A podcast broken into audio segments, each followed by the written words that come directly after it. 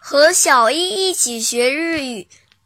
第八十二课今日汉字“竹林”的“竹”在日语当中，它有音读和训读两种读法。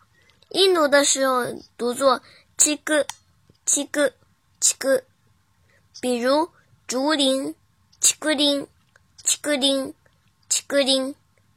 写成日语汉字也是“竹林”。训读的时候读作 “take